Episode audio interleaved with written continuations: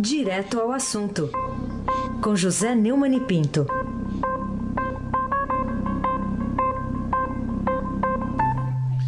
Tá aqui ele, tá aqui ele, o maior quadrilheiro do São João, Eita. do maior São João do mundo, que é em Campina Grande, na Paraíba. Quadrilheiro no bom sentido da palavra, que hoje tem que explicar essas coisas. Bom dia, Neumann. Alavantu! Ai, Samabaque. Ana Rie, Camila Turinski, Oh. bom dia! Olha a cobra, olha a de cobra. Bom dia, obrigada, Neumann. Eu fui lá para fui lá para as Alagoas, hein? Fui lá para Maceió, terra boa. Pois então, pois então. Balancê, Almirante Nelson, volta! Bom dia também para Moacir Evangelista Biasi, para Emanuel Bonfim, para o ouvinte da Rádio Eldorado 107.3 FM. Então tá bom. V- vamos pros rojões do dia a dia, né? Então agora. É, a notícia que fechou a semana passada como uma bomba, né? Foi dada pelo nosso colega aqui, o Fausto Macedo, no blog do Fausto Macedo, sexta-feira, que é a seguinte: a Polícia Federal concluiu que o áudio da conversa gravada pelo empresário Joesley Batista com o presidente Michel Temer em 7 de março, no Palácio do Jaburu, não foi editado ou adulterado. Então, não era o que se esperava, Neumann? Pois é, eu pelo menos tenho certeza disso. Aliás, o, Raíssa, eu acho que foi uma aposta muito fraquinha, muito medíocre essa de apostar na, eh, na adulteração da fita. Qualquer pessoa que ouviu a fita, e a fita foi divulgada, aquela, aquele truque que o Joesley usou de usar o, o noticiário, da, o rádio ligado né, a- na CBN, dando a, a hora, então foi um truque, meu, foi muito inteligente. Vamos ter que reconhecer, né? É, agora, a Polícia Federal está desmoralizando o Ricardo Molina. Aliás, o Ricardo Molina nunca teve, assim, uma boa reputação, né? Agora ele, o Ricardo Molina, jogou fora o resto da boa reputação que tinha naquele espetáculo. Aliás, o Raíssa não gosta muito que eu fale em circo, mas, vamos dizer, circo Mambembe, né? Tá bom. é, que foi contratado pela defesa de Temer. Agora aumenta a- as, aumentam as dúvidas sobre o Molina e a falta de credibilidade absoluta do Temer e de sua defesa, cada dia mais próximo. Aliás, o, o, o- também na semana passada, o Instituto Datafolha ah, constatou a pior popularidade desde o aliado Sarney, há 28 anos, superando os piores índices de Fernando Henrique, Lula e até mesmo de Dilma, na véspera do impeachment. Eu, eu não sou bom profeta, não, viu?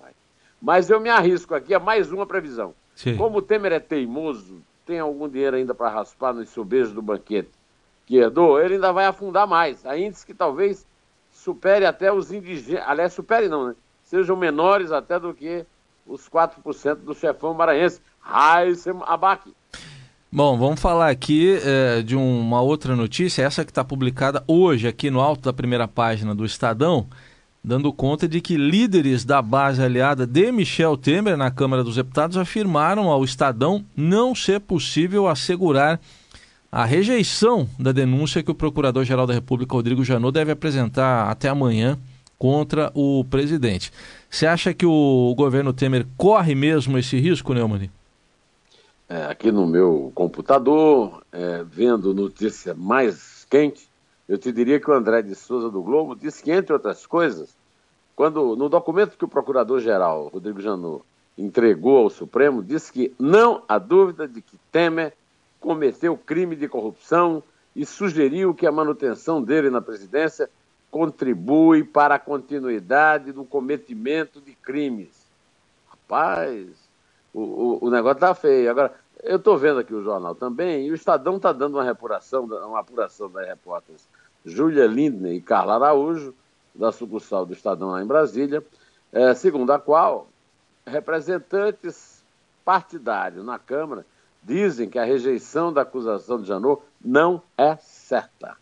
Mesmo com a coalizão estimada em cerca de 400 deputados, parlamentares ponderam que o teor da acusação formal e seus desdobramentos podem influenciar o posicionamento dos congressistas, aumentando o risco de Temer sofrer um revés. Ó, o negócio é, é simples, parece, né? Ele, o Temer precisa de 172 dos 513 deputados, ou seja, dois terços da casa. A, a, a, Dilma também não conseguiu. A situação é diferente, depois a gente vai conversar até sobre isso.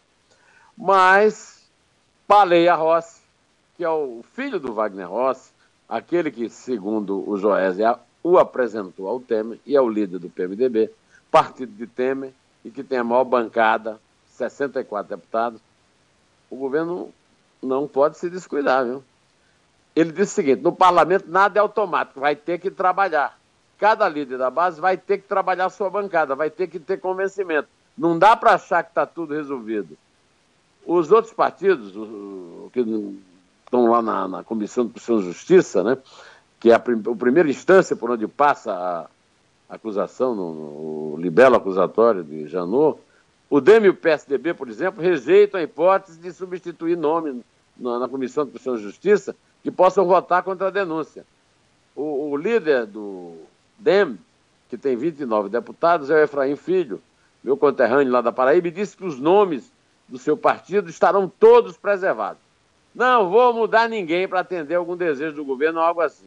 Vão votar com a sua consciência. Se é que tem algum com o líder do PSDB, 46 integrantes na, na bancada, Ricardo Triplo, que é dos cabeça preta, né? Aqueles Isso. que são contra a permanência do partido no governo. Os tucanos vão votar de acordo com a sua consciência. Asos da consciência, Raiz.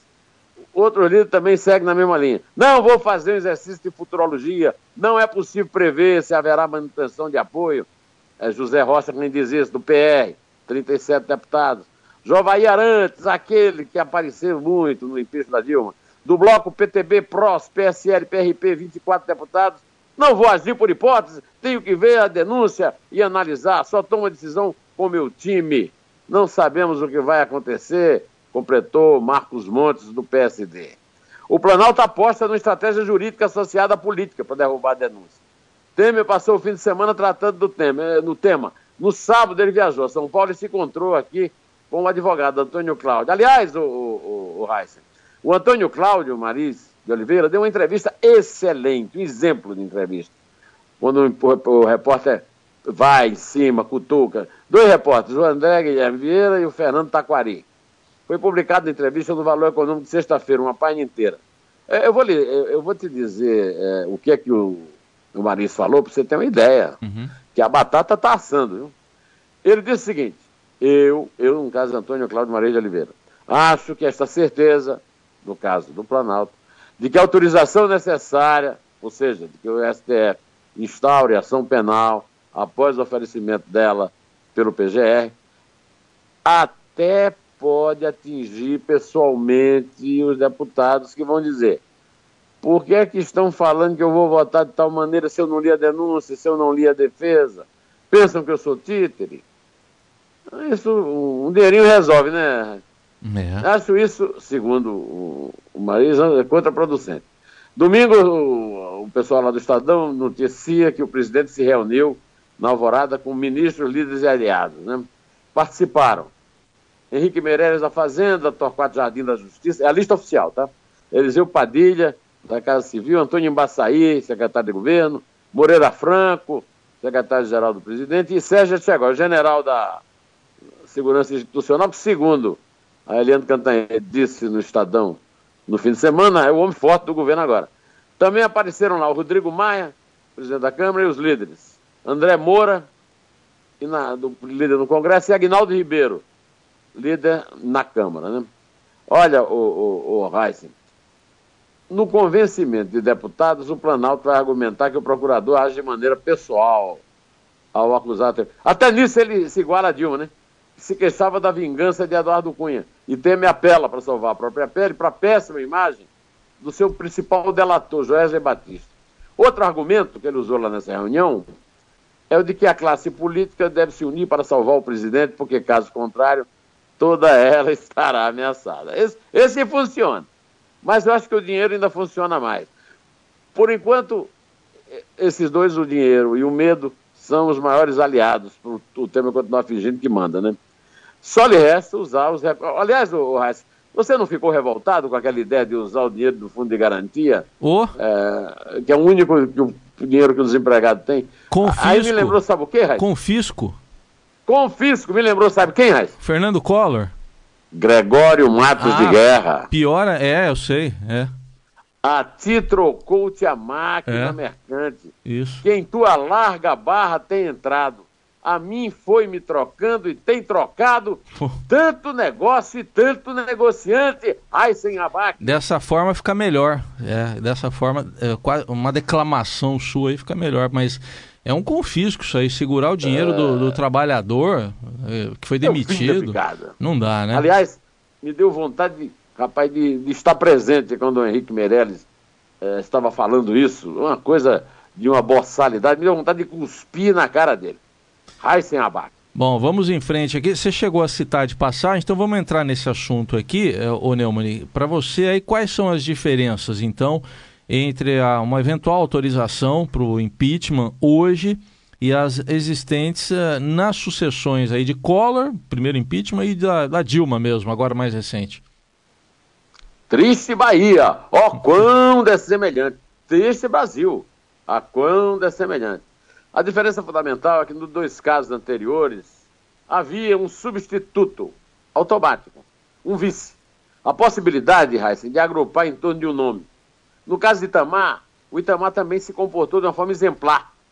Ele na- e pôde fazer isso porque ele era um corpo estranho na tal República de Alagoas, que cercou o colo. Com isso, Itamar fez o plano real, acabou com a inflação, apostou no futuro, criando a alternativa Fernando Henrique. Eu acho que é o maior presidente da história da República foi Itamar por causa disso. Agora, o PSDB se aproveitou para vencer o Lula em duas eleições consecutivas do primeiro turno, no plano real, né? Temer é diferente. Primeiro, ele pertencia à quadrilha que assaltou os corpos republicanos nos 13 anos, 4 meses e 13 dias do, desgoverno Lula e Dilma. Chegando até a funcionar provisoriamente como coordenador político, depois daquela carta de desamor que ele escreveu. Ah, eu sou um vice decorativo, ai meu Deus, que pena, minha mãe não me criou para isso. Disso surgiu o desgaste do processo. Aquele processo no TSE que o favoreceu, mas no julgamento só ficou desmoralizado.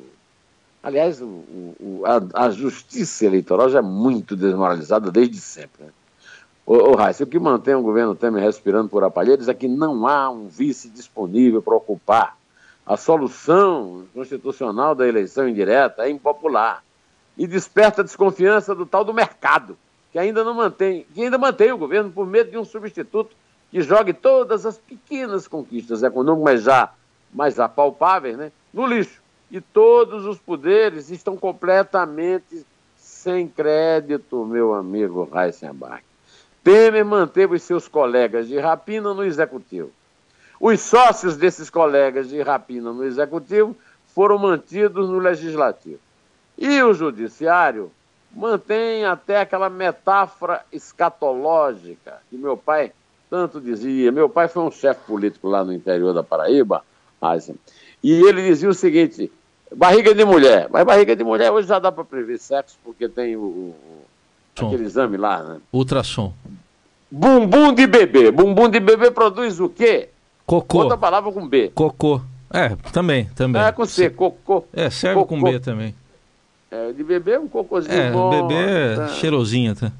Cheirosinho. Isso. E cabeça de juiz, ninguém sabe o que vem. Então, hoje no Brasil, é, que é o mesmo Brasil do século XVII, de Gregório de Matos Guerra, nós vivemos essa metáfora escatológica. Os Tribunal Superior Eleitoral, Supremo Tribunal Federal, costumam produzir muito cocô de bebê, É, digamos assim, o Gregório que era o, o boca do inferno, estamos na boca do Boca inferno. do inferno. Nós é que estamos na boca do inferno, pelo jeito agora. Mas, o, o, o, Neumann, você chamou a atenção na semana passada para uma ação da AGU, que é a Advocacia Geral da União, retalhando os inimigos de Temer e do governo, em particular a, a JBS. E mais recentemente o, o Lauro Jardim confirmou lá na coluna dele essa sua informação. Isso indica, então, que a, a coisa está à vista desse jeito mesmo, Neumann? Completamente, né? Houve um estranhamento, segundo Lauro Jardim, houve um estranhamento na cúpula da Procuradoria-Geral da República sobre os verdadeiros motivos por trás da ação proposta pela Advocacia Geral da União na ano passada no bloqueio de bens da JBS. Eu quero esclarecer que eu não tenho a menor simpatia, nunca tive. Sempre disse que Joel Batista era um bandido. Joel Batista é um bandido do Lula, da Dilma, do PT. Pegou dinheiro do BNDES, que é dinheiro meu e seu. Até hoje o BNDES ainda está emprestando para o exterior. O Brasil numa crise dessa, graças àquela ação dos campeões mundiais. Então vamos tirar isso de lado. JBS foi uma obra do PT, assim como as empresas X do Ike. Ele não contou isso e, apesar disso, o, o Faquin, é, o, aliás, o, o Janot deu-lhe aquela vida mansa, perdão de dois mil anos de pena com liberdade total, e o Faquin assinou embaixo. O Faquin não explicou até hoje o que é que fazia o Ricardo Saldo da JBS nos passeios que ele deu para uma é, é, aprovação da sabatina lá do, do Senado. Tudo isso eu, eu, eu vou fazer o seguinte: tudo indica, o pessoal da PGR também acha, eu acho, que é uma retaliação do governo Temer. A AGU está agindo agora com a FBS, porque a FBS delatou o Temer.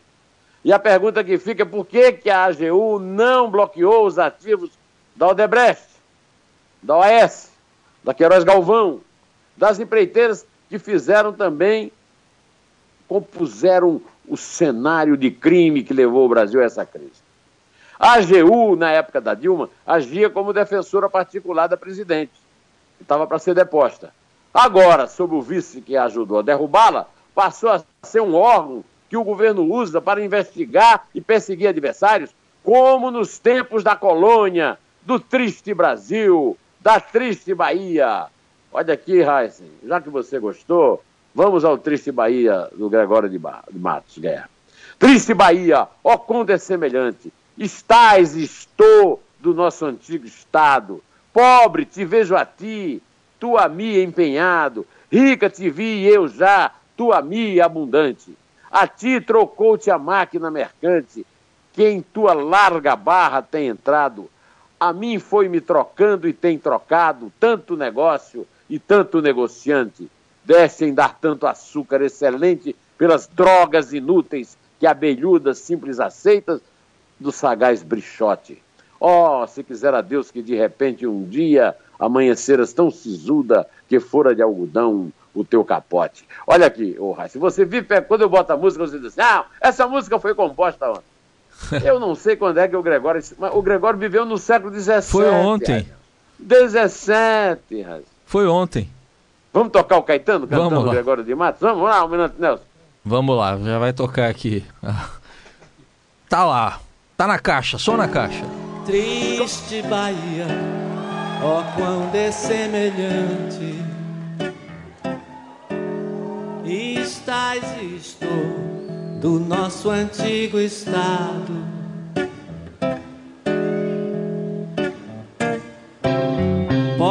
te vejo a ti, tu a me empenhado. Rica te vi eu já, tu a me abundante.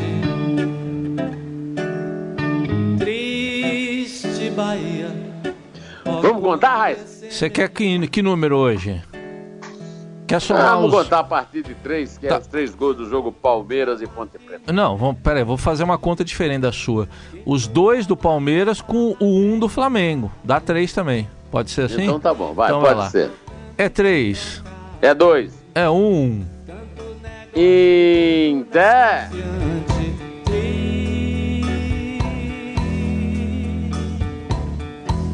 Ó, oh, quando é semelhante, triste.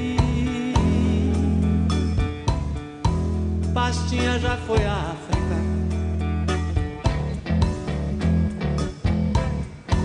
Pastinha já foi à África.